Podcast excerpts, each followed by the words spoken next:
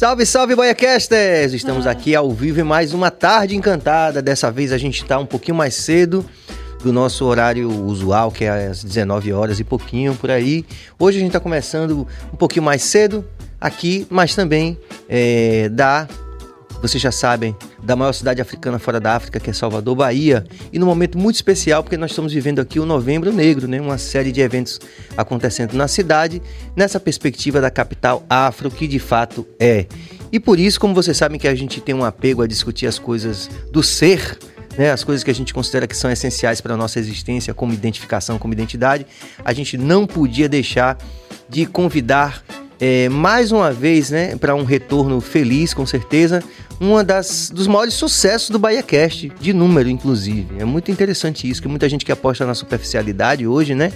A gente fica muito é, feliz de dizer que um dos maiores sucessos de todos os tempos do BahiaCast é uma profissional que realmente é, tem uma capacidade né, de, de se aprofundar naquilo que ela escolheu como profissão, uma pessoa que é reconhecidamente uma das maiores líderes é, nessa reparação e nesse processo né, de emancipação do povo preto no Brasil, principalmente.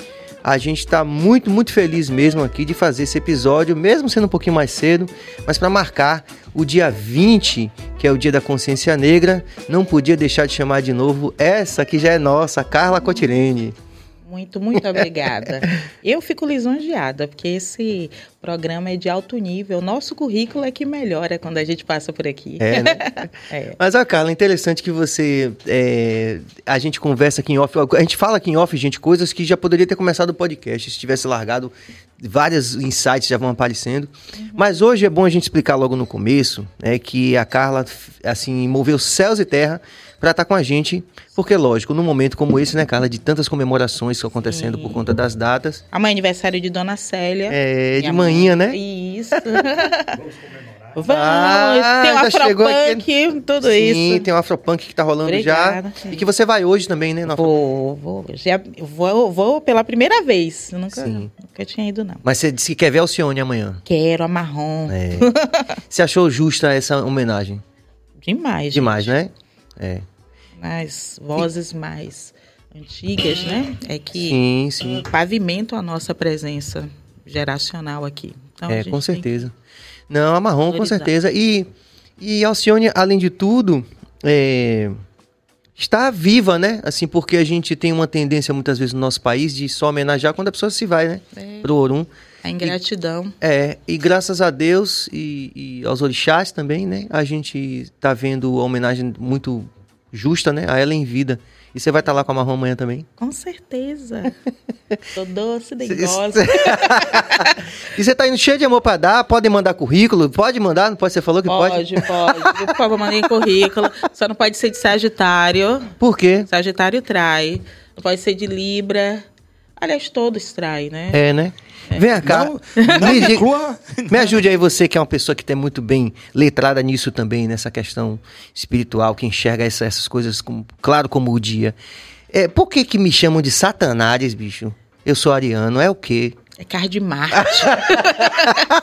Olha, Você é regido por Marte, o deus da guerra. Zebrinha agora, no, no ensaio do espetáculo A Peleja de Santa Dulce, né? Aí eu pude encontrar com o Zebrinha rapidamente, assim. Eu sou muito dele. Aí Zebrinha, não, pô, aquela sumidade, né? De falando de Alcione agora, Zebrinha. Aí Zebrinha solta um no meio do ensaio, assim, no meio do... Ele fala assim...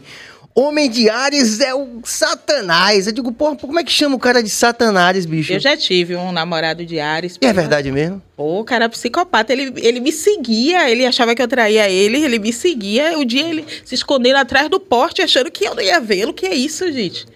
O qual que não pode, então? Não pode ser de. Você não, falou. Eu Você... namoro qualquer um. não, mas eu já tomei conta de todo mundo. Eu tomei conta de Sagitário, de Libra, de Ares. É, mas são os arroubos da juventude. Os homens é. agora que você, você está agora, digamos, você é uma... É, é, já não está mais na adolescência, né? É, é jo muito jovem, mas é, você... Mas eu homens... não comecei cedo assim, não. É 24 então, para cá. Você, hoje, os homens que certamente estarão nesse rol aí, né? De, dessa disputa aí são os homens mais maduros, certamente Isso, já. Eu sou monogâmica, pode fazer o discurso que for, eu sou monogâmica. pois é, monogâmica mesmo, relacionamento fechado. É, sou séria. E, e, e, esses novos relacionamentos que são não monogâmicos? Eu não entro em nada. Eu não, é, tô, é você acha que eu tô sozinha. Você acha que em alguma medida isso é, contradiz essa, essa, essa perspectiva é, decolonialista em algum sentido ou não? Não, é um experimento que vai de encontro ao padrão heteronormativo, casamento enquanto contrato sexual, tudo que a colonialidade trouxe, né, como aprisionamento de corpos, de sexualidade. Eu, eu acredito que, que alguém seja capaz de amar mais de uma pessoa e até mesmo ter uma fluidez em termos de desejo e sexualidade. O, o, a questão é que os acordos são quebrados, mesmo dentro né, da, da perspectiva de que o relacionamento é aberto, chega um momento que uma das partes mais fragilizadas acaba se mantendo né, fiel e, e legítima a, ao relacionamento, enquanto a outra pessoa, geralmente o, o homem, né, continua fluindo. E aí começam as disputas né, em relação a quem é a preferida, quem se destaca mais. Eu já, já vivi um processo assim e eu percebi que acabou reiterando a dominação masculina. Porque o relacionamento era aberto, só que as mulheres que estavam fechadas dentro do mesmo parceiro, né? Dentro Sim. desse compromisso. Então... Mas você tocou num ponto interessante, assim, porque você é uma pessoa que tem essa, essa grande, é, como diria, um grande reconhecimento como uma, uma acadêmica, como uma, uma, como uma mulher de destaque, de poder na sociedade, né? Sendo uma mulher preta, retinta, né? É, você, você acha que esse componente já afastou algum homem de você, de você ser muito poderosa? De você ser. Total, viu? Olha, dá vontade de contar as coisas aqui. Não, fica à vontade. Não, olha, eu não, não tive muito êxito assim nos relacionamentos, não. Você acha que essa questão de você ser uma mulher é, uma intelectual reconhecida e ter poder nesse sentido, você sim, acha que isso atrapalhou? Sim, sim. Agora mesmo em São Paulo, um rapaz tinha se aproximado de mim e ele veio com essa conversa. Aí eu digo, puxa. Qual, qual, explique direito, né? Essa conversa ah, mesmo, ah, né? Tá. Se os homens tinham medo uhum. de se aproximarem de mim e tal. Aí eu falei, eu acredito que sim. Aí eu percebi que ele só conseguia se aproximar de mim se ele tivesse com carro. Ou seja, de cara ele não ia. O, o, racismo faz muito isso, né? Que é criar essas avenidas de masculinidade. Então, estruturalmente, o homem negro é vítima né, de um racismo, desemprego. Então, é possível que um veículo, né, um carro com gasolina, né, para você pegar a menina que você está interessado, né, seja o capital simbólico que faça você se afirmar perante, de, perante ela. Aí, no dia que ele estava sem gasolina, o carro estava quebrado, ele não conseguiu me ver e nunca mais me encontrou. Ou seja, ele não tem uma masculinidade oboró no sentido de dizer, não, eu tô aqui pra onda. Porque se ele sentasse comigo e dissesse, eu vou sentar na praça, eu tô sem dinheiro, a gente ia comer cachorro quente junto, não importa, porque eu tenho isso, sabe? Hum. Você não precisa ter nada que não seja construído a partir dos seus próprios valores hum. de masculinidade ancestral. Mas quando você não tem isso bem consolidado, você se apoia. Que é comum não ter. Exatamente. Exato, por conta da colonização. E você Sim. vai se apoiar exatamente exatamente na, na grana, né? Se você tiver. Status. Né? Exato. Então, meus últimos relacionamentos não fluíram exatamente por isso, né? O pessoal dizer, ah, não, você já tem, você ganha mais que eu. Pô, eu fico, poxa. Aí quando não é isso, é o estelionato afetivo também. Como é estelionato afetivo? É isso, são aqueles caras que aparecem, né, no, no seu ah, privado, e aí pronto, aí percebe que você está fazendo um discurso, né, de construção de família preta, aí ele tá quebrado, e aí ele começa, né, a investir, investir, quando na verdade ele quer que pague a escola do menino, pague hum. a pensão. Na pandemia eu passei por isso, sabe? Eu conheci Caramba. um cara que na verdade estava dando golpe em mulheres negras, principalmente mulheres que são da saúde, porque quem é da saúde já tem uma necessidade de cuidado, de assistência. Ah. Aí estava na pandemia, nossa, ele queria até que eu comprasse carro para ele. Eu nem cheguei a ter relação sexual, sabe? Mas aí ele, ai, porque eu tenho que pagar a pensão do menino, senão eu vou ser preso e tal. Aí o dinheiro. E meu irmão só falando, Carla, se ligue. Aí olhando a camisa dele rasgada, ia lá comprava, porque eu tenho isso. Hum. E é um defeito meu até certo ponto, porque eu deixo de ser é, reconhecida como mulher para ser reconhecida como mãe, entende? Sim, sim. A, a, mulher negra tem muito disso, né? A gente não quer o, o, homem que está do nosso lado com a camisa rasgada, sabe? Entendi. Com o cabelo sem cortar, porque tem todo o estereótipo racista em cima dele. Aí quando você vai ver, você está deixando de ser protagonista da sua sexualidade, do seu desejo, porque você está ali. Eu não consigo ir para a cama com um homem que não esteja bem. Eu não estou falando de bem grana, mas hum. eu falo assim, bem forte, assim, de igual para igual. Ainda que você ganhe metade do meu salário, ainda assim você tem que me olhar, sabe, de igual para igual igual, porque você tá com o seu masculino em dia, você tá com algum em dia, você tá com o Exu em dia, então você não vai ter medo, porque a mulher preta, ela tem o mesmo, o mesmo tamanho, né, da ancestralidade do, do masculino com, com, com ela ali, né? Eu já tive homens, por exemplo, que disseram assim, ah, você parece um homem, eu falei, eu? Não, eu, é. é porque você Sou não é... forçada a discordar, né, Billy? Com certeza. Eu, eu pareço homem. É, você é muito masculina Fico, né? Porque você uhum. veio de uma feminilidade hegemônica nos seus relacionamentos. Uhum. Mulheres brancas que performam, que estão fragilizadas, quando na verdade estão dominando mesmo, sabe? A cena, como eu já vi, mencionei até na minha participação última aqui, que eu via que a ex-namorada de meu irmão lá atrás, era isso que ela fazia. Ela dava uma de frase e dizia, ai, Sandro, é, muda a TV. Aí ela mudava a TV. Ai, Sandro, pega água pra mim. E quando, quando na verdade era uma performance performance que reiterava o poder dela enquanto mulher branca, sabe? Já nós, a gente não, a gente sequer deixa ser cuidado. A gente levanta, a gente. Eu que comprava o gás de lá de casa, botava, ó, pegava o, o carro de mão e ia comprar o gás. Então, a minha feminilidade é a feminilidade de Oiá, é a feminilidade de Oba, é a feminilidade de Oxum Pará. Então, não vou ficar performando, entendeu? Ficar esperando a pessoa vir, sabe? Me cortejar, embora eu goste da corte, mas eu gosto também que o meu feminino implacável também apareça, porque eu não consigo performar por muito tempo, não. A Bilton Borges até me disse isso. Ele fica, Carla, você não vai segurar isso muito tempo. Assim. Aí fica assim, né? Pra atrair a presa. Daqui a pouco eu. Eu tenho isso assim comigo. Então, muitos caras não sustentam. Eu já tenho um tempão sozinha. Mentira. O quê? Mandem currículo. Não. Hoje, não... Afropunk. É, né? o céu é o limite. Não, eu tenho um tempão sozinha. É assim, mesmo? Poxa. Será que hoje, amanhã, no dia da marrom, é, né? Porque aquelas músicas assim, né? Eu, eu sou doce. Agora, cara, é. É, eu, eu acompanhei seus posts recentes e algumas coisas eu chamei. Eu até fiz uma pesca, sabia? Foi? Porque Sérgio, tinha uns temas que eu não queria deixar de lhe perguntar. Antes de entrar. Sabendo que a gente ia ter pouco tempo hoje. Diga, antes de entrar nisso.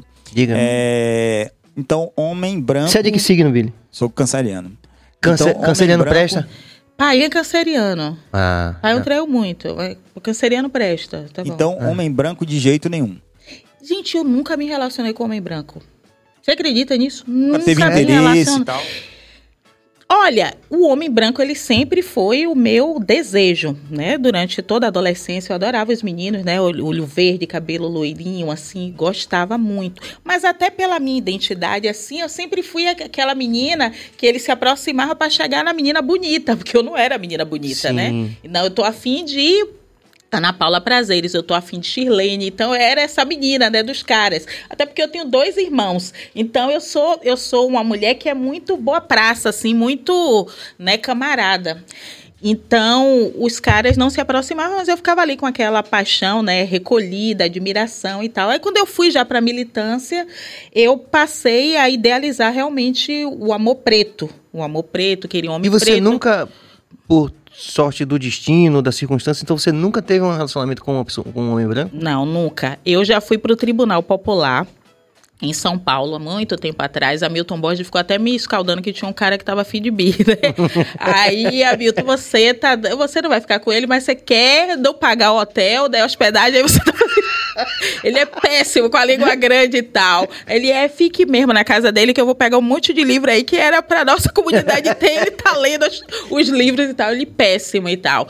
Aí pronto, eu percebi que não ia funcionar. Eu vi realmente hum. que eu, esse homem estava interessado em mim, mas eu tava com tanta elaboração em relação ao campo do desejo, que Sim. quando ele se aproximou, aproximou de mim, eu queria performar uma, uma interação um tanto que de subordinação para ele, entendeu? Ele vinha para mim, aí eu não queria que me beijasse. Aí ele queria é, tocar meu corpo, aí eu deixava. Eu dizia, faça isso. Entendi assim, ah, horrível, porque foi eu reposicionando, reposicionando a sexualidade para me sentir na posição Sim. dominante. Aí eu vi como as relações raciais têm uma, um desequilíbrio mesmo porque... em termos de performance, porque eu não estava conseguindo interagir em termos de afeto com ele, eu estava querendo subverter a condição hum. de opressão. Agora é ele que vai ter que fazer isso aqui, ó. É um experimento pro... sociológico. Exatamente. Horrível meu comportamento, horrível. Então não chegou a ser um relacionamento. Na verdade, eu coloquei ele para fazer umas coisas assim que eu queria que ele fizesse, porque eu queria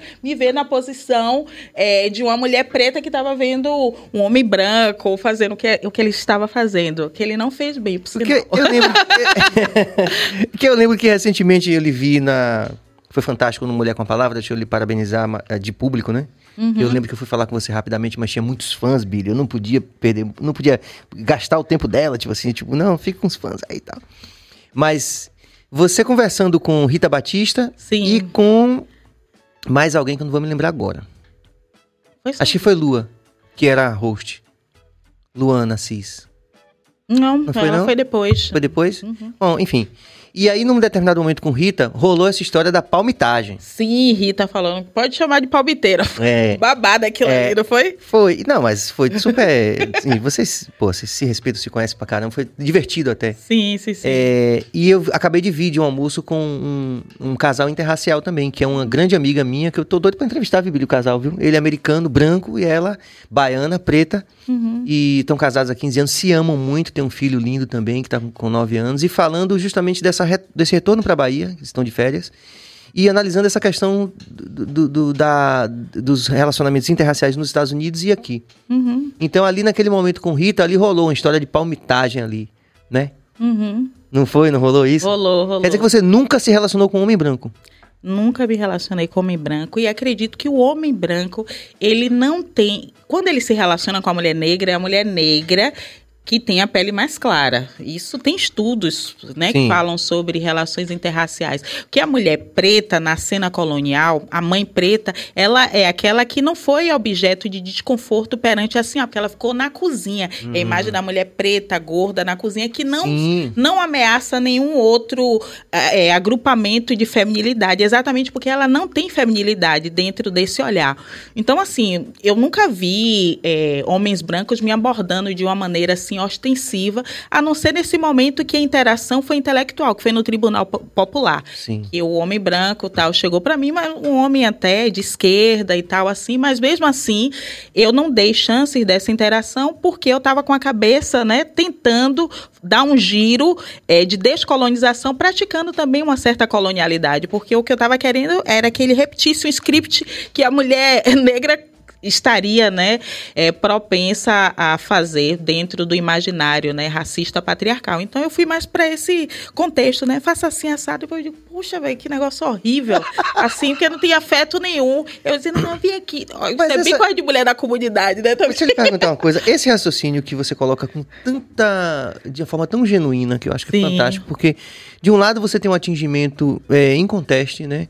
Nessa condição de ser uma das principais cabeças pensantes, né, desse uhum. movimento, sem dúvida. E eu falo sim, disso sim. de coração aberto, que é verdade mesmo.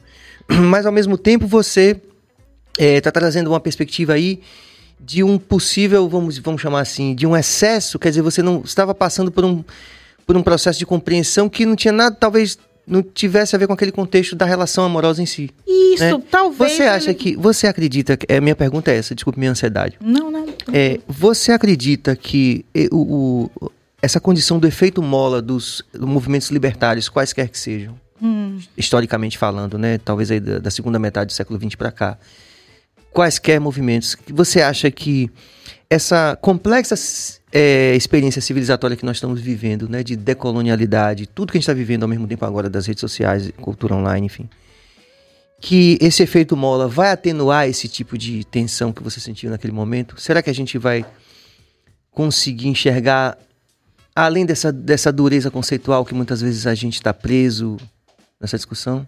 É, eu acredito no inverso A partir do momento que o amor preto, além de um discurso né, de organização política, de fortalecimento da afetividade e reconstrução das nossas famílias pretas, né, passou a ter um fôlego geracional nas redes, por outro lado também veio a mercantilização também desse amor preto, né? Uhum. Então assim, eu vejo experiências né, de homens e mulheres negros e negras que têm um histórico de só se relacionarem com pessoas brancas e que assumiram agora essa imagem, não, é o amor preto, aí começa a violar pessoas que construíram uma história de afeto uhum. dentro de uma relação interracial e que até sofrem né, em âmbito psicológico porque estão sendo chamados e chamadas de palmiteiras e palmiteiras. Então, isso eu acho uma grande violência. Eu já conheci mulheres né, que, é, e, e mulheres até militantes que são casadas né, com homens brancos e que elas não saem publicamente com seus companheiros, exatamente para não sofrerem ataques. E aí eu, aí eu vejo isso como uma violência. Isso não dá para acontecer, porque ela deixa de fazê-lo, exatamente porque não quer ser vítima de chacota e ridicularização que vá é, descredenciar toda a contribuição que essa é, militante tem no, no cenário atual. Da mesma forma, eu confesso que é importante a gente sempre lembrar que o fato de Abdias Nascimento, o Milton Santos, o Achille Bembe, Lélia Gonzalez, só para citar alguns, né, o próprio Francis Fanon, terem se relacionado com pessoas brancas, não tiraram a credencial né, de compromisso contra-colonial, né, de compromisso de restabelecimento da nossa civilização africana em termos de laços aqui na diáspora. Nenhuma dessas pessoas devem ser descredenciadas pelas contribuições que obtiveram nos seus tempos e, e, repercutem até hoje, né? Mas aí a gente fica assim com essa ideia só de limitar palmiteiro, palmiteiro, eu acho que cria um esvaziamento da identidade, né? Você é construído, construída em cima de símbolos de branquitude, de brancura, do que é belo. Então você precisa respeitar o processo do outro, sabe? Da outra, em termos de desfazimento daquela ideia de só serve se for a mulher branca. Olha quantas vezes eu fui trocada, né, por mulheres brancas e mesmo não brancas, né, mulheres negras consideradas pardas, ainda assim tem um, uma carga de subjetividade, né? No meu último relacionamento mesmo, uma figura é, negra, né, agora, né, assumindo a negritude, né, autodeclarada parda. Você vê que a mulher me disse, ah, você se sente insegura perto de mim. O que faz ela achar que eu sou insegura é o fato de eu ter a pele retinta, porque ela diz assim: não tá vendo que eu sou mais bonita que você, porque eu tenho a pele clara, ou seja, a cor da pele produz uma identidade, e a identidade só existe na presença subjetiva mesmo, que você internaliza da exterioridade, o que você externaliza, né, dessas estruturas, né, de, de, de prestígio, de reconhecimento, né? Você é bonita porque seu cabelo não é ruim, não é isso que o, o racismo criou de discurso. Então, essa ideia que foi construída lá na infância, não, que eu, eu não sou feia como Carla, porque Carla tem um cabelo ruim. Pelo menos meu cabelo é molinho. Isso já cria né, a ideia de que, mesmo dentro de um grupo de comunidade de pessoas negras, algumas pessoas se sentem mais belas, mais desejáveis, né, mais autorizadas, com maior repercussão do que as outras. Né? Então, eu não gosto de fechar nessa ideia né, de você presta ou não presta, porque está se relacionando com o homem preto ou com a mulher branca, porque as pessoas são construídas dentro de microestruturas, né? E as pessoas vão se descolonizando dentro de um processo mesmo de aproximação e tem acordos que juntam as pessoas, sabe? Então, assim. É, quando você se inicia em Fá, por exemplo, tem lá você vai ser feliz ao lado de alguém que está fora do lugar onde você nasceu. Não está lá dizendo você vai ser feliz ao lado de uma pessoa que tem a pele retinta. Não tem isso, sabe? Porque tem acordos espirituais. As pessoas vêm aqui restabelecerem laços que foram construídos a partir do momento que a pessoa desceu e o Ori sabe exatamente o que foi acertado ali. Então, se está no caminho, se você está prosperando, se você está bem, não está tomando porrada, sabe? Se você acorda feliz, então não entro na sua história, contanto que o seu compromisso né, de branquitude crítica seja de reverter a exclusão por critério racial imposta à população africana, descendente e aos indígenas. Você precisa assumir esse compromisso, então não vou desfazer de você porque você está dentro de uma história interracial. Não faço isso. E eu acredito que seja violência mesmo, a limitação de a gente ficar palmiteiro, palmiteira. Aí as pessoas que fazem isso hoje, lá atrás estavam com homens brancos brancos e mulheres brancas. Me pergunte se essas pessoas iam gostar de serem chamadas. Ah, não. Aí não. E na verdade essas pessoas estão usando o capital simbólico que tornou-se hoje, né, o amor preto para reverterem em, em termos monetário pra, monetários para si, né? A visibilidade, não, meu amor é preto. Então, eu não sei se o amor é preto mesmo. Que o amor preto, né, é o amor que é construído diariamente, não como um cartão postal de que é a relação perfeita, não. As pessoas têm problemas, sabe? As pessoas ficam é, fragilizadas pelas suas próprias masculinidades, pelos seus desejos, pelo desemprego, pelas suas inseguranças. Então, o relacionamento é maior do que o, o, o marcador cor da pele, sabe? Meu pai, minha família toda preta, né? Não tem branco na minha família. Todo mundo é preto. E eu vejo exatamente as circunstâncias das famílias pretas. Aí eu vou dizer que é excelente só porque tem pessoas pretas? Não. O colonialismo está dentro da família preta também. O colonialismo está lá dentro, né? O, a presença do álcool também está ali dentro, né? Porque quando você vê a mulher forte, né, dizendo: paguei a luz, paguei a água, comprei o gás, e você é o quê, seu sacana? Você não serve para nada? Exatamente. Aí vai ter, aí vai ter abuso de substância, vai ter abuso Sim. de álcool, vai ter o levantar a mão, e a gente que vai resolver isso, sabe? Dentro das nossas possibilidades, não dizendo: Sim. ah, se fosse o homem branco Sim. faria diferente. Não, foi o homem branco que trouxe a violência para dentro da nossa comunidade, foi o homem branco que trouxe o desemprego e, por consequência, faz Todo com que suja os pontos de pinga, de dependência né, de álcool na, na, comunidade, que são os sindicatos. Então, tudo isso é uma engrenagem colonial moderna, mas que tem repercussão na representação de masculinidade, que a gente não vai dizer não presta ou presta. De repente, você sai de uma história assim conhece uma figura, não é porque você escolheu uma figura que está fazendo bem ao seu caminho. Aí você vai ficar chamando uma mulher que tomou porrada a vida inteira dentro de uma história, Aí agora ela tá ali bem com o cara. Aí o cara é branco, a palmiteira, pô, você não sabe nem o que ela passou na vida é. dela, pô. Você não sabe. Eu, como eu disse, né? Nunca fiquei com homem branco, nunca me relacionei assim. Esse cara que eu tentei me relacionar foi mais uma performance dizendo, vim aqui. eu não sei que, foi horrível, meu Deus. Eu fiquei assim, gente, eu tô com algum problema. eu, eu acho lindo, sabe o que é? Posso falar? O quê? É a sua. Espontaneidade, né? É, é genuíno demais. É, e, e eu aqui pensando que você consegue fazer uma síntese muito. Eu não quero jogar nenhuma responsabilidade, que você já tem muita responsabilidade fazendo o que você faz. Mas é tão evidente, bicho, que você é predestinada, velho. É, Acredite, oh, gente, que coisa. você consegue relacionar esses dois universos assim com uma forma tão verdadeira. E essa, e essa provocação que eu fiz é porque eu também sinto muito isso, que a gente está no momento do efeito mola, que existem umas durezas que estão acontecendo. Inclusive aí do Novembro Negro em Salvador, não vou falar aqui porque, enfim, é porque sim. é uma pauta que tem que ser é. também que ser feita com cuidado. Sim, né? Sim, Inclusive, sim. nessa parte da provocação, tem até uma pergunta para te fazer. Pronto. Vamos lá. Mas vai, vai, você quer fazer uma intervenção, Billy? Hein? Quer fazer uma intervenção? Quero, quero. Não, vai fazer é porque uma pergunta. a gente já está pressionado pelo tempo, minha gente, que essa mulher é fantástica demais. Vá, vamos vale. lá. Dentro dessas, dessas questões, vamos. Sim a sociedade está muito é, policiada pelas questões das militâncias. Todo homem branco é racista e todo homem negro ou pessoas negras são as vítimas. Sim. Todo relacionamento é abusivo porque existe um homem. Então, é. as coisas, não, na sua visão hoje, não existe muita coisa deturpada ou as coisas estão muito boas? Como é que você vê isso aí?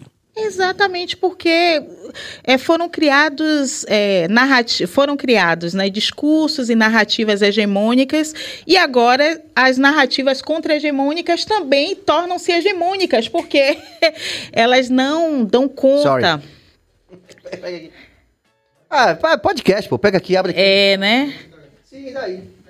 Podcast é isso mesmo, desculpe, desculpe. Vá, cara. Ah, eu vou querer, né? Não, é isso. Eu acredito que a gente está refazendo mesmo uma hegemonia de, de relacionamento que não considera os contextos de afetividade, sim, né? Sim. Que é quer uma performance. Por exemplo, um homem que fosse relacionar comigo, esperando, né, a, a negona que vai sentar, que vai fazer, não, não vai encontrar. Hum. Exatamente, porque eu venho de um contexto, e muito tempo a psicóloga falou para mim, né, ela disse assim, Carla, todo relacionamento que você atrai é um relacionamento que você procura fugir como uma menina que já sofreu abuso. Então, você hum. cria um contexto onde possivelmente a pessoa vá se tornar abusiva contigo para depois você honrar a menina que não conseguiu se libertar. Então, assim, nós somos cheias e cheios de processos que têm a Sim. ver com a nossa construção, né, de pessoas negras, mas que são processos atravessados pela infância, infância onde pai é, é, abandonou mãe, onde pai foi morto pela polícia, tudo isso construiu Sim. pessoas negras que têm suas cargas, né, de subjetividade e de gatilhos também. Então, não dá para você, né, criar um, um repertório de comportamento de homens pretos e de mulheres pretas desconsiderando né, o caminho espiritual dessas pessoas, né, considerando é, o ori dessas pessoas, considerando a família né, e o nível São de muitas la... variáveis né, que compõem uma individualidade. Isso, e as pessoas estão criando agora um roteiro de como ser um bom militante. Tipo um filtro, né? Ah, Dez filtros para resolver tudo. Ai, gente, isso é muito desrespeitoso, é, assim, sabe? E também não é? acredito que dá para colocar a mulher negra, né, como a, a coitada do sistema racista patriarcal. Não, nós somos mais vezes colocadas nas avenidas de gênero, de raça, de classe. Nós somos mais vezes, mas nós também temos as nossas cargas, né? De subordinação, de exploração. Eu, enquanto uma mulher intelectual da academia, né? Eu já, eu já cometi várias violências com pessoas, com homens negros que não eram acadêmicos, por exemplo. Sim. Mas depois eu digo, não, eu preciso ter cuidado. Eu já saí com um cara que eu quis ir para um lugar e aí a conta deu 300 reais. Aí eu disse assim, cara, eu deveria ter percebido que ele não estava bebendo. Não estava bebendo água nem nada, ou seja, ele queria sair comigo, mas só que ele não tem a grana para pagar o que eu tô podendo pagar nesse momento. Aí depois que eu percebi isso, né? Ou seja, eu tirei a atenção do meu umbigo, eu fui no banheiro e eu peguei e já paguei a conta. Aí quando veio o garçom, aí ele você já pagou? Eu falei, já, porque eu disse, não, isso ia criar um constrangimento, entende? Uhum. Então, assim, você ser generoso é exatamente você colocar a sua afetividade a serviço do compromisso contra a colonial e não você se re, é, revestir de uma identidade né, protagônica de empoderamento onde o outro é sacaneado, onde o outro fica numa condição né, de não sustentar a sua própria masculinidade preta, né, diante de você, porque você, né, é empoderada. Esse discurso de empoderamento também tornou-se extremamente liberal, perigoso, né, hum. né, onde ou a gente se coloca como as vítimas e Bell Hooks chama atenção para a categoria vítima, né? Quando você coloca a mulher negra dentro da condição de vítima, você tira a própria capacidade de agência dessa mulher. Lélia, Lélia Gonzalez não, a Bell Hooks ela vai dizer assim, olha, as mulheres negras podem se organizar para dizer assim, nós somos vítimas de violência de gênero. Mas elas só podem fazer isso porque elas têm audiência, inclusive junto às mulheres brancas, que também vivem o mesmo lugar de gênero. Mas já pensou se as crianças e adolescentes pudessem se organizar para dizer o que as mães fazem com elas e Sim. com eles dentro de casa? Só que essas crianças e adolescentes não têm espaço de audiência para dizer: você precisa ver o que minha mãe faz comigo dentro de casa. Então, essas mulheres só se tornam vítimas porque os pequenos que estão sob responsabilidade destas não podem ter a mesma audiência Sim. e a mesma repercussão em termos de organização internacional, né? Para fortalecimento Sim. de seus discursos. O que eu quero dizer com isso é que todas nós, todos nós, todos nós somos opressores e oprimidos ao, e até certo ponto. Perfeito, então não dá para você se fixar no lugar de vítima. Eu sofro racismo, sofro é, misoginia, sou alvo do patriarcado, mas eu também tenho a minha parcela, né, de subordinação perante outros grupos, até porque eu sou uma mulher cis heterossexual, né? E eu preciso prestar atenção nesses é, disciplinamentos do, do meu corpo no momento que eu interajo com outros grupos, né? Eu posso também ter alguma fala perigosa em relação à pessoa que está se descobrindo em termos de negritude e achar que o fato de eu ser inquestionavelmente uma mulher negra, retinta, eu posso é, me representar e representar todo um coletivo. Todo, sim, que... Sim. Então, isso já aconteceu comigo, é. por exemplo, no território quilombola que eu fui escolhida né, pelo programa Massol da UFBA, eu era extensionista é, de gestão social, e, e eu fui selecionada exatamente porque eu tenho uma pele retinta e tal. Só que eu cheguei na comunidade de Sapato Alto, as mulheres não, não se viram em mim, a comunidade quilombola. Ali foi o quê? Graciosa. As mulheres marisqueiras, elas não se viram em mim. Eu cheguei com a unha deste tamanho, sapato alto, Eu não me parecia com aquelas mulheres. Eu fui para ali para fazer gestão social, elas todas com as unhas, né, do trabalho sim, de marisco, sim. e eu com as unhas grandonas querendo falar de território, de organização, de empoderamento de gênero, com meu decote enorme, os homens todos olhando para mim e as mulheres sequer abriam a boca, porque ali eu também estava sendo violenta, porque eu não levei em conta a identidade do território. Eu levei em conta que eu era uma mulher preta, que as outras mulheres pretas também iam gostar de mim. Não, mas elas são quilombolas. Elas são trabalhadoras marisqueiras, elas são trabalhadoras tradicionais. E gênero é exatamente uma representação de poder. Então, eu cheguei como mais poderosas mais poderosa que elas, né? Eu cheguei, Sim. a que fala bonito, a que tá com a unha feita enquanto elas estão com a unha com marisco, sabe? Cheia de marisco. Eu cheguei com um sapato alto, ou seja, ali foi violência também. E eu cheguei pro meu coordenador na época, Miguel, e falei, eu disse, a comunidade prefere outra extensionista. E a outra extensionista não era da pele retinta, ela era negra com a pele mais clara. Você acredita? E a é. comunidade prefer... queria aquela extensionista, porque a identidade dela, estética, a forma de se comunicar, dialogava melhor melhor com a comunidade do que a minha, que Esses, chegava olha, né, Carla, com outro ele, lugar. E digo assim, cara, é, esses ensinamentos são fundamentais, eu acho, para o próprio. Talvez para própria, não sei, não, tô com medo até de dizer isso, mas assim, para que a gente possa continuar acreditando no, no movimento que realmente liberte ao invés de aprisionar né? Sim, sim, eu, sim. Eu a gente fico... não pode achar que está é. pronto, que está pronta, não. A gente tem que é, Você fazer é muito corajosa de falar essas coisas não, assim. Não, eu não. Eu, eu, eu faço revisão ética o tempo todo. Eu fiz isso no, na, na, minha dissertação de mestrado, né? Porque é a mesma coisa. Eu adoro o decote. Então, quando eu ia para a cadeia fazer entrevista com as mulheres, eu ia dizer, não, eu tenho legitimidade para discutir encarceramento, porque a maioria é negra, se parece comigo, veio de espaço popular, mas as internas diziam: você não é igual a gente. Você não é igual a gente porque você come com a diretora, você não come aqui na rampa com a gente. Exatamente, eu não comia mesmo que elas me testavam. Eu via é, exatamente as internas cuspindo no prato das outras, eu ia comer exatamente. Então não sou igual. Então eu colocava isso no. Eu coloquei isso no meu trabalho. Eu falei: eu não sou igual nada. Eu via exatamente elas cuspindo, é, subtraindo frango da outra que é rival de galeria. Então, isso também construí minha ideia de eu sou preta até aqui, mas na hora de almoçar eu vou almoçar com a diretora, com o corpo dirigente. Então, é isso que a gente precisa fazer, sabe? Dizer, questionar o tempo todo. Né? Questionar. Então, quando eu estou dizendo que eu sou que eu sou igual a interna que está aqui, só que toda hora eu venho com cabelo diferente, enquanto ela derrubou o dread. Exatamente. Ela não pode ficar com dread aqui, porque a instituição ela quer vencer a cultura que o povo negro restituiu aqui fora. Então, quando você entra na cadeia, você perde a liberdade, a sua identidade estética e qualquer memória com seus laços de africanidade. Então, toda hora eu é com dread diferente, o cabelo diferente, né? No, no sentido é, estético, não no sentido é, filosófico, né? Com decote diferente. As internas falando, mas olha, a sala de que é igual a gente, sendo que a gente está com farda aqui, com a identidade mortificada, ah, sim, mas... com a farda número 5, número 10, e ela todo dia com o decote dizendo que é igual a gente. Mas é, é e Carla, e essa questão que a gente estava falando até antes do, do tal do lugar de fala, uhum.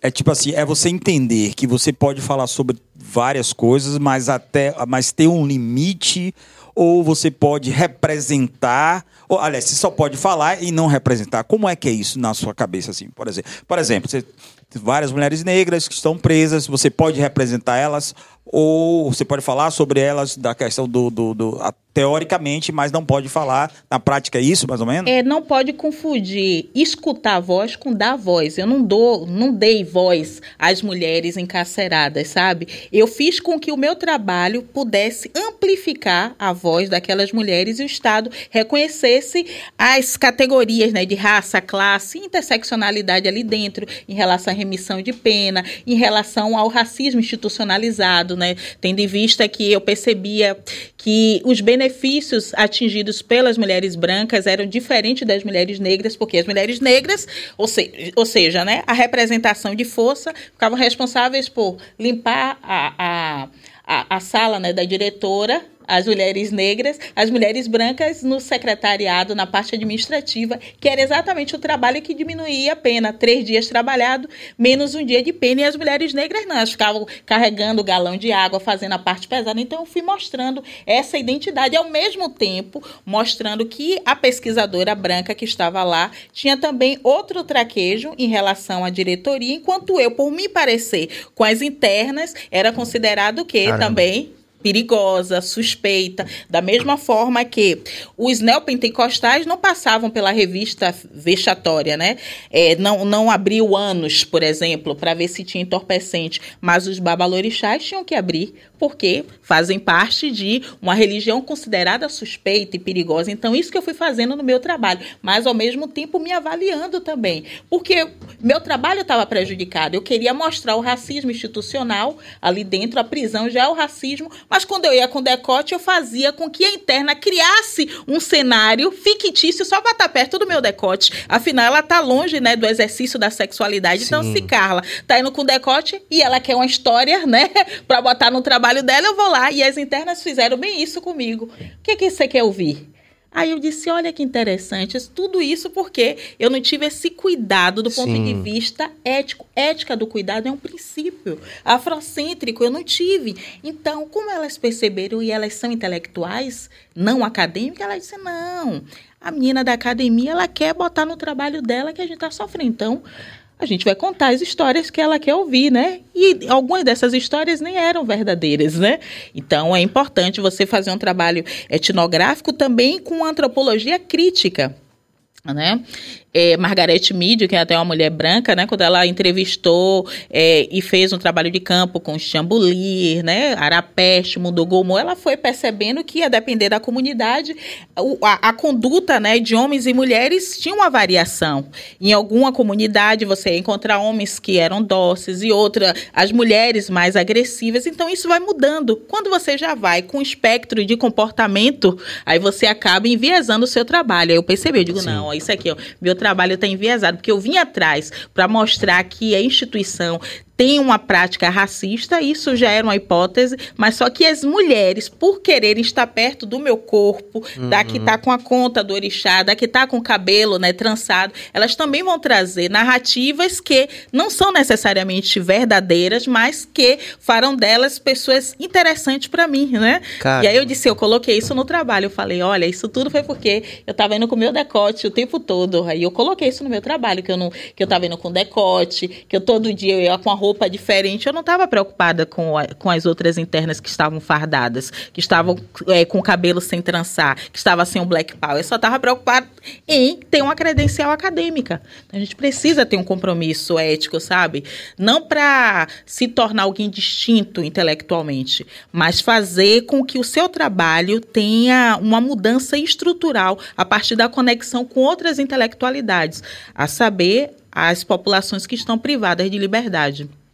É por isso que eu digo a vocês que a gente está tão feliz aqui de, de, participar desse processo, dando a nossa contribuição nesse processo difícil, complexo, civilizatório que a gente vive. Uhum. Mas com certeza muito mais porque Carla está aqui com a gente. Já temos 40 minutos de bate-papo. É por isso que vamos, vamos adiantar. E a gente. É, e. e é, Pô, é muito. É, pô, Carla, na moral. É muita véio. pergunta pra essa mulher. A gente tem que fazer uma, uma série aqui com você. Ah, eu você é eu gosto muito de vocês. Obrigado, viu? De coração mesmo, viu? É, Sérgio, eu é um divisor de águas, viu? Você, é. você vir pra cá sempre é. falar com a gente. É sempre uma. Prometo que eu vou fazer a última pra você. Porque Sérgio é, meu, é, é um dos sócios meus que ele. Obrigado, pega, Beto, pela presença. Pode, Beto chegou ele aqui. pode me agredir. Não, eu, eu, eu, eu acho que. Não, eu tô achando tudo bom, entendeu, Carla? Assim, porque eu tenho essa tendência assim de.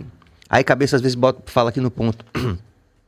Não, não falou até agora nesse momento, mas é assim, por exemplo, ele pode, ele pode. Não, peraí, calma. Ele pode falar num determinado momento, assim, ele pode falar uh, da dinâmica. Sim. Mas eu tô completamente absorvido, eu ficaria aqui várias horas. Eu, uhum. só, é, só tô um pouco tenso, porque realmente a gente é, sabe que você tem seu compromisso. É. Você vai para o Afropunk daqui a pouco. Eu. É, então vocês têm 20 minutos para mandar currículo, viu? Porque Carla agora está realmente. É. É, não corre, viu? Ponte aérea direto aí. Então você tem que se ligar. Corra atrás, viu? Exato. Corra atrás do seu prejuízo. Fazer uma pergunta Vai, de podcast. É? Essa daí é complicada. Vem alguém do sul, onde você está, do sudeste que você está morando, certo? Hum. Loiro, branco, de olhos azuis, e te chama para o podcast. a cara de carro é a melhor possível. É, né? Toda... Te chama para o podcast para fazer vários tipos de perguntas. Tem, inclusive, pessoas que a gente sabe que estão engajados, porque, se, é, por exemplo, a Giovana e o Ben, que têm filhos, os sim, filhos sim, e tal. Sim. É, você acha complicado ou você acha que seria um preconceito não haver podcasts geridos por pessoas brancas que não chamem a, a nossa, a nossa raça para ser entrevistados? O que é que você acha? Ou o tema tem que ser outro. Já tivemos pessoas aqui que falavam, gente, me chame pelo meu sucesso, pela minha capacidade, não pela minha cor. O que é que você acha sobre isso? Nossa, porque de fato assim, eu recebi muitos convites assim de programas, até programas que não são idealizados por pessoas negras, né? E não são facilitados por pessoas negras, mas eu não aceitei. Esse foi o primeiro, né, que eu fiz e mantenho isso. Exatamente porque eu não quero entrar no lugar de ser a pessoa que fala da questão racial de maneira a criar uma estrutura onde raça seja recorte. Raça não é recorte da realidade. Então é muito comum, de fato, a branquitude Sim. assumir um compromisso né, é, de, de repercussão onde a estrutura de classe seja trabalhada em relação às violações de direitos humanos, né, a própria é, insurgência né, de é, é do, do, do, capitalismo até em termos de venda de imagem, mas quando é da nossa vez, aí você vai realmente para falar de questão racial, né? Solidão de mulher preta, que tem um, um, uns temas, né, que já ficam marcados ali. Vou, vou chamar a Carla para falar de ou solidão da mulher negra, ou de violência policial, ou de encarceramento. Então, de fato, eu não quero esse lugar de recorte de raça, porque raça tem um tamanho maior do que o que a branquitude tem colocado como espectro, né, de diálogo no nos podcasts. Aqui não.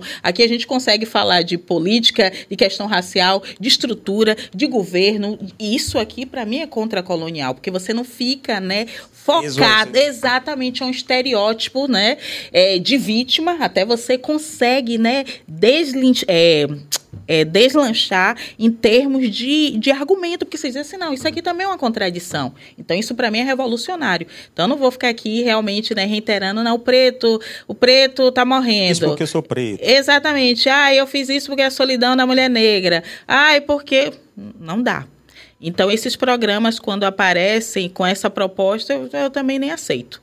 Por isso, porque eu digo, olha, isso dali vai isso, da, isso vai valer mais como capital simbólico para essa branquitude se colocar como progressista, né, como aliada, do que necessariamente vai mover, né, a estrutura a qual estamos fadados e fadadas em termos de institucionalização do racismo, até porque eu estou indo ali como cota, né, a partir do momento que a aparência está sendo verificada, né, pelos algoritmos e aparecendo mais vezes, você é convidado para o programa, mas estruturalmente a ausência permanece. Então, o que, é que eu vou fazer ali, pelo amor de Deus? Eu não vou. É, não, não, não, você, não, Você tá morando em São Paulo, você fez o programa aqui foi para São Paulo. Me conte um pouquinho, conte um pouco dessa é, história. Aí. Eu tô. Pra, no caso, as pessoas que mandarem currículo, mandarem com. Como é o, como é o, o, o CEP lá, Cabas? Mas você não lembra, não esqueceu, né? Você morou no Tatuapé, você esqueceu? DDD 011, né? Isso? DDD é. 011, então vocês já sabem. Você tá morando em São Paulo, sete meses. Sete meses em São Conte Paulo. essa experiência aí. Olha, eu gosto de São Paulo, mas é um território bem competitivo, né? Agora, para nós intelectuais, é muito comum você ver um descredenciamento, e isso já acontecia, mas com as redes sociais, num, no auge né, da legitimidade das pessoas, você acaba reiterando também esse lugar da aparência, né? Quem é humanizado, né, para vender uma palestra, quem é humanizado para ser convidado, né, para um programa de televisão. Então, a tendência é exatamente você descredenciar as mulheres intelectuais do Nordeste, por exemplo, sim, né, sim. porque a gente dança, né, a, a intelectual... A gente mete dança. A gente mete dança, aí fica... Eu já escutei isso até de intelectuais, né, do, do eixo Rio-São Paulo. Ai, minha, mas essas mulheres de, de Salvador, principalmente, elas são muito exibidas, né, para que isso? Eu já tive uma, uma atividade com intelectuais irmãs mesmo em São Paulo.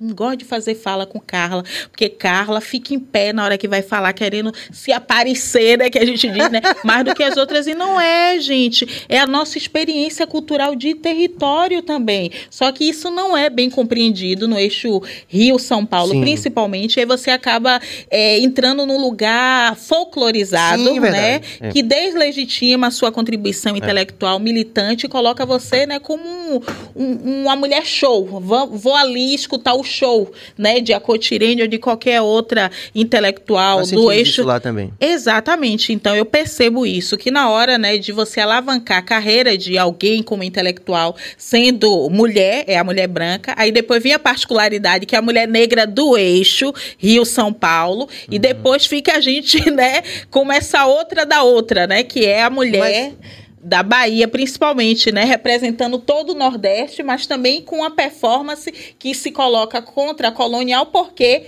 Porque está desobedecendo a norma. A norma é o eixo Rio-São Paulo, que representa Sul-Sudeste. Então, eu percebo isso, percebo que várias vezes eu sou cortada, assim, de oportunidades, sendo que eu tenho bastante, né, Sim, capital, claro, é, intelectual, social, mas assim, não, olha só, não, coloca a Carla como é, como alguém que será consultada para ver se o conteúdo está compatível com a proposta, né, para esse programa que vai discutir violência contra a mulher, por exemplo. Mas na hora de chamar, chama quem está Sim. é, na, na, na cidade de São Paulo. Eu percebo isso. Então, eu tive muitas dificuldades no- nos primeiros meses. Graças a esse programa aqui, inclusive, né, eu consegui um apartamento Uau! Foi, É, porque, poxa, eu fiquei muito feliz. Você veja, né, como são as coisas. Eu sou feminista e tal, mas eu fiquei bem apertadinha em São Paulo, assim, porque eu disse, não, eu vim pra cá, eu sou corajosa, eu sei que eu não construí minha abundância antes, nós somos um povo que foi roubado, né, da sua sorte, do seu crescimento, nós que somos militantes, fizemos um caminho inverso, porque muita gente primeiro, né, comprou sua casinha, seu apartamento, seu carro, e depois, pronto, que já tá bem, agora eu vou militar. Eu Sim. não fiz isso, entendeu? Eu não comprei apartamento, eu não tirei habilitação, agora que eu tô tirando habilitação, não. Eu sempre fui uma militante que pegou sempre o próprio dinheiro para investir, sabe? Dentro da comunidade, cursinho, para entrar no mestrado, doutorado, sempre com meu dinheiro. Então, chega um momento que você diz assim, não, velho. Salvador tá tá aquele reduto onde a branquitude também toma conta de tudo. Vou para São Paulo para ver algum tipo de correlação de forças onde essa minha imagem também possa incorporar a ideia não. Ela é intelectual nordestina, fui tentar vender isso assim. Só que quando chegou lá, eu fiquei isolada, inicialmente assim. Fiquei Mas agora mora- melhorou. Melhorou, mas assim, Mas eu demorou, fiquei. né? Demorou. Foi um cara, um irmão, que me ofereceu o apartamento dele, pô. Eu tenho várias irmãs, sabe? No eixo Rio-São Sim, Paulo. sim. Mas foi assim, o cara, um homem negro, gay e tal, que pegou, já tinha, né, visto a minha participação, viu algum post meu e tal, assim, me deu. Aquilo foi tão bonito, assim, sabe? Eu vi que foi algo de orixá mesmo, né? Um homem de e tal, assim. Teve Otelo também, que viu. Tava, foi um período que eu estava sendo muito atacada nas redes, porque às vezes as pessoas não sabem que as outras estão passando. Porque se você não vender a imagem de que você está rasgando dinheiro, que é a imagem do racismo, né? Rasgando dinheiro, comendo cocô, as pessoas acham que você tá, tá bem em saúde mental. E eu tava mal, assim, pensando, meu Deus, eu tô aqui, mas eu não vou fracassar, eu não vou voltar. Eu vou conseguir me estabilizar aqui. E aí ele veio, me deu a chave do apartamento dele, disse que eu não ia pagar, sabe, o apartamento, que eu ia progredir ali. Depois veio o Baba Sidney também, fez uma chamada de vídeo para mim, jogou o buzo. Ele falou: "Não, você tem caminho aqui em São Paulo. Eu tô, quem tá respondendo aqui é o do Obará, Xangô tá respondendo aqui. Você vai ter seu dinheiro, você só não pode perder sua autoconfiança, porque quando as pessoas atacam a cabeça da gente, a gente começa a achar que a gente não é bom É, o é suficiente, que não é bom o suficiente. Então, sua questão toda é fortalecer a sua cabeça. Então, eu fui tendo uma rede até é, de oboróis. Isso foi uma grande lição para mim, porque eu tenho muitas vezes problema com a linhagem do masculino, né? Como eu tenho brigo com meu pai, eu discuto nos outros homens. e aí, quando vem esses, esses ensinamentos. Ah, é bom demais. Não, É, ela- quando vem esses ensinamentos, ele vai dizer assim, tá vendo que você precisa também É. do masculino? Porque em São Paulo, basicamente, eu fui ajudada pelos homens negros, né? Porque eu tô morando num apartamento de um homem negro gay, que só me viu uma vez e me ofereceu o apartamento dele, entende? Pô, isso foi muito bonito. E tinha uns recibos, né, atrasado de luz, de água, ele pagou todos assim. Isso foi muito importante para mim, que eu disse, olha, E foi o mesmo problema que eu tive durante a minha tese, que eu não estava conseguindo escrever, porque eu estava querendo falar de violência contra a mulher, tá, tá, tá, tá, tá, e eu estava chateada. Denise Carrascosa, minha. Eita, ó, tão certo assim, água. É. Denise Carrascosa até me disse assim: não, Carla, mas só que você não pode ir pelo caminho da criminalização também, sem, sem entender os contextos, né? Da violência e tal. Eu, não, mas ali na porta da vara de, de audiência de custódia só fica a mulher, entendeu? É, socorrendo as dores de seus filhos, seus companheiros, os homens não fazem nada. Ou seja, eu estava com um problema com o masculino tão forte que estava repercutindo no meu trabalho. Eu não conseguia é. escrever. Quando eu procurei ajuda no sistema filosófico, né? O IFA e Búzios, Xangô respondeu, dizendo que se eu não honrasse o, o, masculino que meu trabalho não ia sair. Você acredita isso? Imagina. Então eu tive que entrevistar todos os mil que estavam usando tornozeleira eletrônica, tudo isso. Você acredita? Os que agrediram mulheres, ele falou: não, você tem um compromisso. A justiça também tem que ter o compromisso de entender a história desses homens. Aí eu disse: não, minha vida talvez esteja num descompasso, porque eu estou com problema com a linhagem masculino. do masculino. Eu tenho um problema, eu amo meu pai, mas eu sempre fui a pessoa, né? De enfrentar, de, é, de enfrentar meu pai, isso repercute nos relacionamentos. Uhum. Que eu tô no relacionamento, aí daqui a pouco eu começo a querer enfrentar o, o homem também, e, e eu posso não querer receber o cuidado, sabe? Que eu digo, não, eu não quero deixar a pessoa fazer algo para mim. E isso prejudica também a minha própria mãe ancestral. Isso prejudica Sim. o Oiá, isso prejudica o Oxum, porque na, na, na, no, nosso, no nosso sistema, né? No nosso panteão, essas iabás nunca recusaram afeto, nunca recusaram dançar uma dança de amor, né? uma dança de fertilidade, uma dança que envolve doçura, que envolve autoapreço, não, mas só que esse desequilíbrio, Lélia Gonzalez já tinha falado sobre isso, né? Então, isso foi uma grande lição para mim, porque eu fui acolhida, exatamente. Otelo, que é um psicólogo, ele disse: Carla, você está morando aqui na República? Ele pegou, cozinhou uma bacia de milho branco e foi na estrada para mim jogando milho branco e tudo. Ele falando: não, que você está aqui, São Paulo é pesado, é... aqui é terra também de Exu do dinheiro. Sim. Então, assim, o povo vai lhe queimar mesmo. Aí ele foi jogando milho branco, tipo, para acalmar. Eu falei: pô, isso foi bonito, sabe? Isso foi bonito. Isso queimou minha língua também. O Baba Sidney, o Baba Rodney. Gente, muita. Sim. Ah, o Rodney, que é, é fantástico assim também. Sim, o Francisco, né, que emprestou a casa. Poxa, isso foi muito bonito para é. mim, assim. Aí eu disse, nossa, eu tava com problema mesmo com o masculino. Tava com problema com o masculino mesmo. Vai aproveitar seu tempo de um jeito mais, o máximo que a gente puder. É, o tema do Enem passa pelas, pelo seu trabalho também. Sim, sim, sim. Você acha que foi ajustado? Como foram, como foi a reação das pessoas quando você fez uma análise do tema? É, se relacionando com, com o trabalho da sua vida, né? Com a questão do cuidado, né? Sim, sim, sim. Como foi? Fala um pouquinho do tema do Enem. Foi, é isso, né? Foi necessário, foi acertado? Porque já tem uma turma aí, não sei se é as maquininhas que cabeça fala, que já disse que, que como é que chama? É, é, não tem um nome para isso, que foi militância, que o, que o Enem foi uma prova da militância de esquerda, de não sei o quê. O que, que, que você ah, fala sobre isso? Diga. É importante né, que é, gênero seja considerado não como sinônimo de mulher, mas gênero enquanto um marcador que explica por que o trabalho doméstico, o trabalho de cuidado, ele só é valorizado quando ele não é feito. Isso quem diz é até Angela Davis. É a partir desse momento né, que você percebe que ninguém fez aquele trabalho de cuidado e que você diz alguém precisa fazer. E geralmente é a figura da mulher negra. Então a gente também não pode universalizar a ideia de cuidado como se não houvesse a base racial sustentando o que significa ser cuidadora, Sim. ser alguém que leva o filho para o médico, leva o vizinho para a igreja, passa dias né, no hospital né, para conseguir uma consulta para a avó. São as mulheres que são responsáveis, de fato, né, pelo cuidado, e o cuidado gera né, uma economia que vai pauperizando as mulheres, tendo em vista que ele não tem a, a correspondência em termos de estrutura econômica dentro de uma ordem e reconhecimento também. Exatamente. Então, a gente só consegue discutir o tema cuidado se a gente olhar para a questão racial. Eu que trabalho, por exemplo, na saúde, sempre percebi isso, né? São as mulheres negras que ficam ali, né? Dias e mais dias, aí elas não vão ter promoção na carreira, exatamente, porque elas que estão faltando ao trabalho, levando dias atrás da regulação da avó, atrás da vaga do filho na enfermaria. Então, são essas mulheres, né, que estão é, responsáveis pelo cuidado e esse cuidado não é valorizado. O, da mesma forma, o, o cuidado no âmbito doméstico, né, que acaba sendo o lugar quase espontâneo da condição de feminilidade.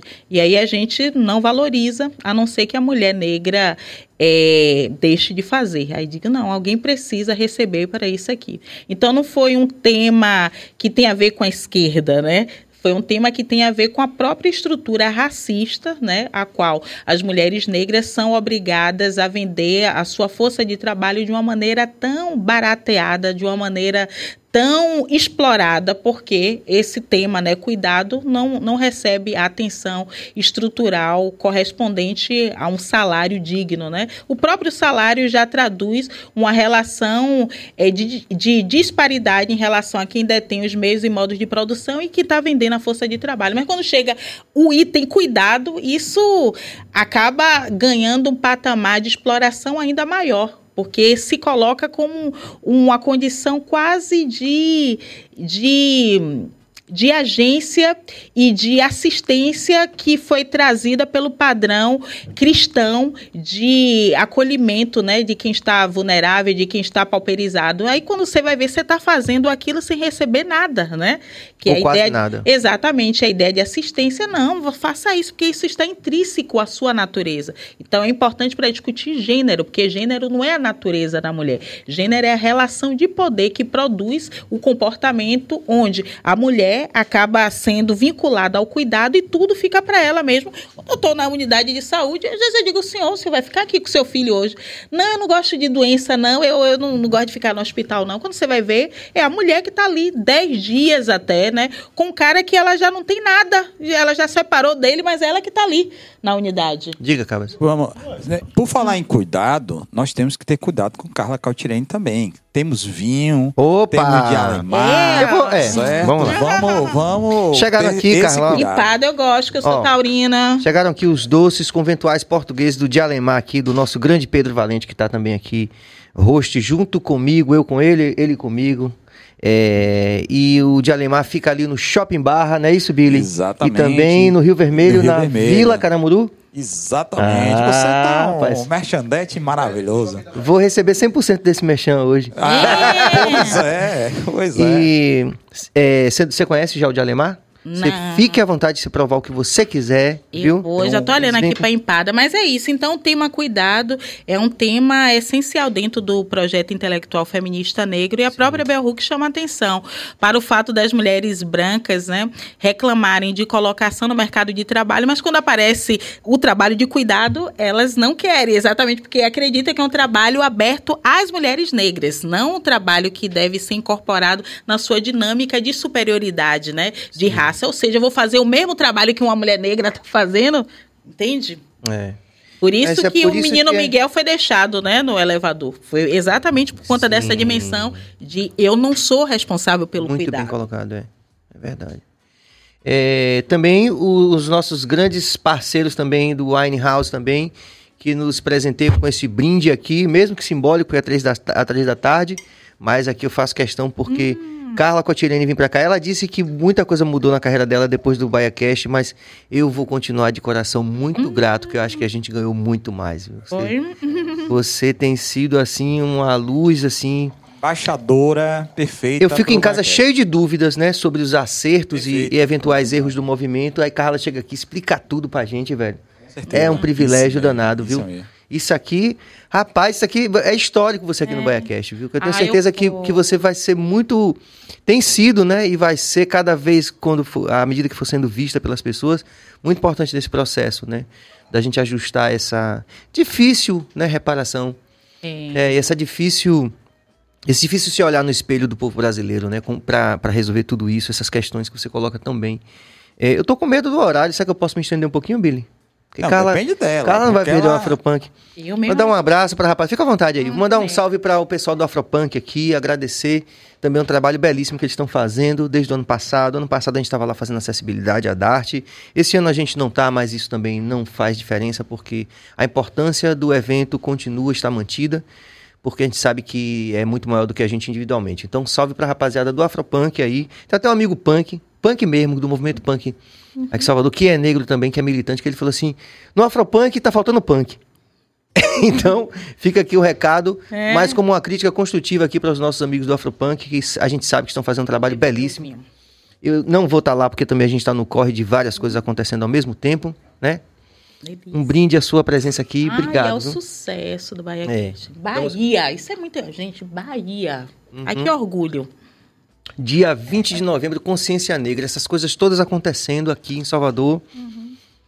Essa perspectiva do poder público, é, que não é recente, mas que tem se intensificado recentemente, no sentido de reconhecer que o grande vetor de desenvolvimento da nossa cidade e da economia do nosso estado passa pelo reconhecimento da, da herança do povo preto como é que você está vendo? Você vê com bons olhos? Está otimista? Só para a gente terminar, você está otimista? Brasil, olha, o Brasil assumiu esse compromisso em 2001 em Durban, né?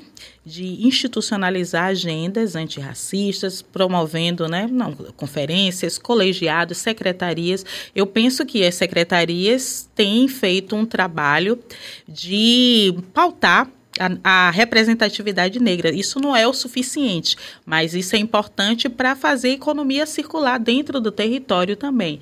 Só que esse território ele tem que ser valorizado a partir da sua própria força né? econômica, cultural, não só forças que venham de fora e venham representar algo que está melhor qualificado exatamente porque está lá fora. Então, penso que a gente precisa valorizar realmente as pratas da casa, né? Isso sim, é sim. importante. Por exemplo, a gente trouxe agora, eu digo a gente que eu penso como cidadão, né? Acho que isso é uhum. bom para todo mundo, né? Independente de eu tá, estar no evento, fazendo qualquer coisa, participando ativamente do evento, uhum. como hoje você vai ser uma convidada, né? Mas é importante a gente estar lá, sim, né? Sim, sim, sim. É, a gente o Morgan Freeman de última hora disse que não veio, mas é, a, a, Naomi Campbell teve aqui, a Viola Davis também. Como é que você vê esse processo?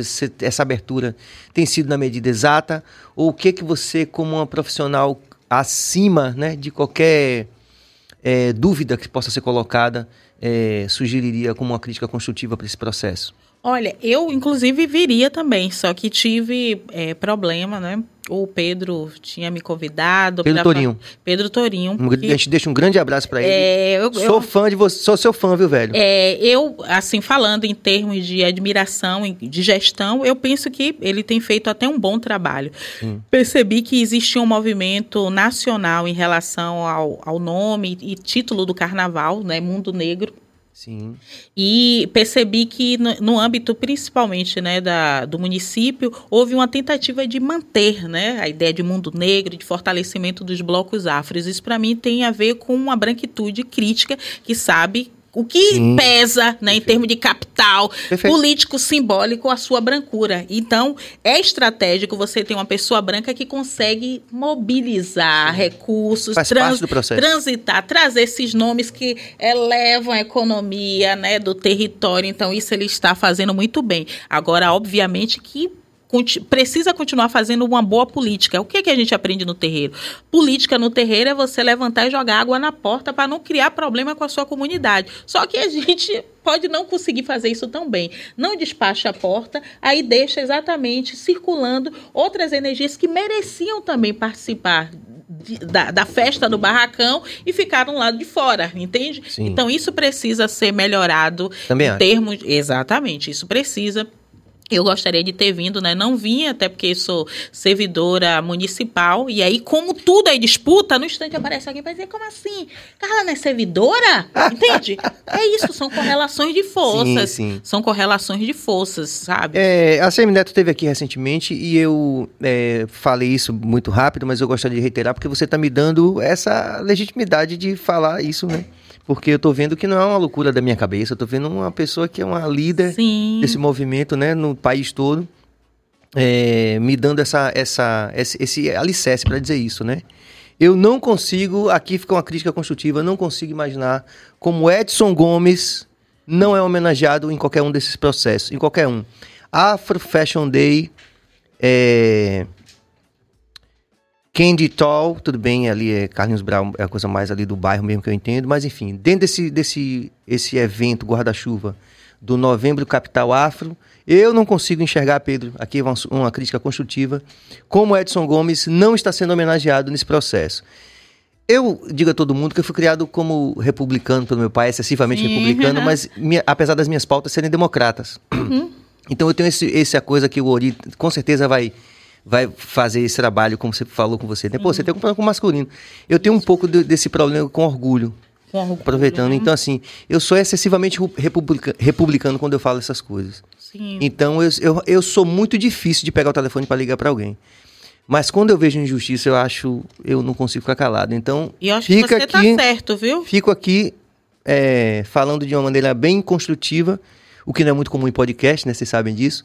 Mas eu realmente não aceito Edson Gomes não ser homenageado em nenhuma dessas instâncias. A gente está tendo carnaval, Mundo Negro, está tendo, enfim. Uma, eu, eu sei dos eventos porque, uhum. enfim, eu sei de todos os eventos. E nenhum deles, Edson Gomes, foi citado como homenageado. Não acho certo. Acho que para o ano pode melhorar. E estou aqui para ajudar no que eu puder. Agora, sabe o que, é que eu percebo? Hum. Essa questão é, de visibilidade em termos de aparência, é fruto da própria colonização. Porque o colonizador fez o quê? Olhou para a aparência e disse qual era a aparência que era humana. Então, hoje, né, nesse cenário né, de algoritmos, de inteligência artificial, inclusive, se você não está bombando né, nas redes, né, você acaba não tendo a sua notoriedade comunitária reconhecida. É, é estranho. Então, isso. realmente é injusto, porque a pessoa é foda, deu uma excelente contribuição, mas só que ela não tem muitos seguidores, né? Ela não tem o perfil verificado. Então, isso em termos né, de gestão e de correlações de forças para você trazer agências internacionais para colocar dinheiro, isso acaba implicando porque a gente está falando de política. Então, se você está colocando nomes que são reconhecidamente internacionais, que conta com agências né, de Nações Unidas, isso acaba atraindo, né, até em termos de cultura e de investimento, mais recurso para o seu território. Okay, Eu pensando em termos de gestão. Agora, pensando em termos de militância, é uma injustiça. É o que acontece. É. Eu, eu fui recentemente, eu recebi uma grana para falar sobre educação antirracista num território é, do Nordeste que Ana Célia que deveria estar tá lá, entendeu? Que ela que começou a falar da representação do negro no livro didático. Eu falei, gente, tem que chamar a Ana Célia, entendeu? É, eu faço isso direto. Mas só que, é, exato. Aí pronto, aí você chama a pessoa, não que eu não possa fazê-lo, mas só que injusto com quem teve toda a sua história com, é, comprometida com a denúncia do racismo no âmbito da educação, fomentou a Lei 10.639, mas na hora você chama Carla, entende? Ou chama alguém que é, está interagindo com o conteúdo porque aprendeu exatamente com a Ana Célia, entende? Uhum. Aprendeu com Luísa Barrios, aprendeu com as mais velhas. A gente tem como prática dizer me... que é sancofa, mas o nosso pescoço está quebrado. A gente não olha para trás. A gente só olha para a câmera do celular e vê assim, ó, essa pessoa tá bem, aqui tem muitos seguidores e tal, e chama. É. é o que acontece. Agora, é. até na gestão a gente faz isso. E apoiado, assim, nessas, nessas suas falas muito corajosas, eu tô me sentindo, tô, tô empoderado. Vou apelar justamente porque acredito na branquitude crítica de Pedro Torinho e de, de uma grande equipe que está com ele. Acredito verdadeiramente, sou fã de Pedro, já falei isso eu aqui. Eu gosto dele também. É, a gente só pode esperar que isso venha de pessoas como Pedro. Sim, sim, sim né? Que Sim. tem essa capacidade crítica de avaliar isso. Então, assim, a gente tem que falar essas coisas, entendeu? Porque, assim, a gente quer ver melhor. Eu quero ver, por exemplo, o, o, o próximo Salvador Capital Afro com os melhores profissionais de tradução que não foram contratados para trabalhar nos eventos. Isso aí, vocês me perguntam, eu faço um podcast só de depoimento de pessoas que eu conheço. E, de novo, como eu sou excessivamente republicano, eu não estou pedindo emprego a ninguém, viu, gente? Então, sério, tem que olhar direitinho para isso, porque senão não fica de acordo. Concordo com você.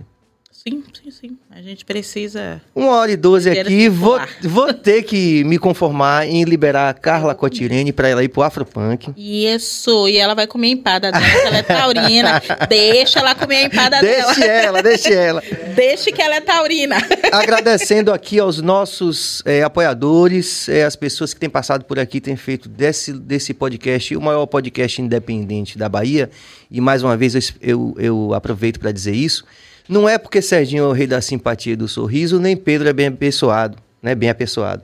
Uhum. É porque a gente não recebe dinheiro da prefeitura, não recebe dinheiro do governo do estado nem da União. Uhum. Então, se você acredita que essa proposta de manter um espaço aberto sem censura, uhum. a Semineto teve aqui, o último convidado, e falou tudo que ele quis.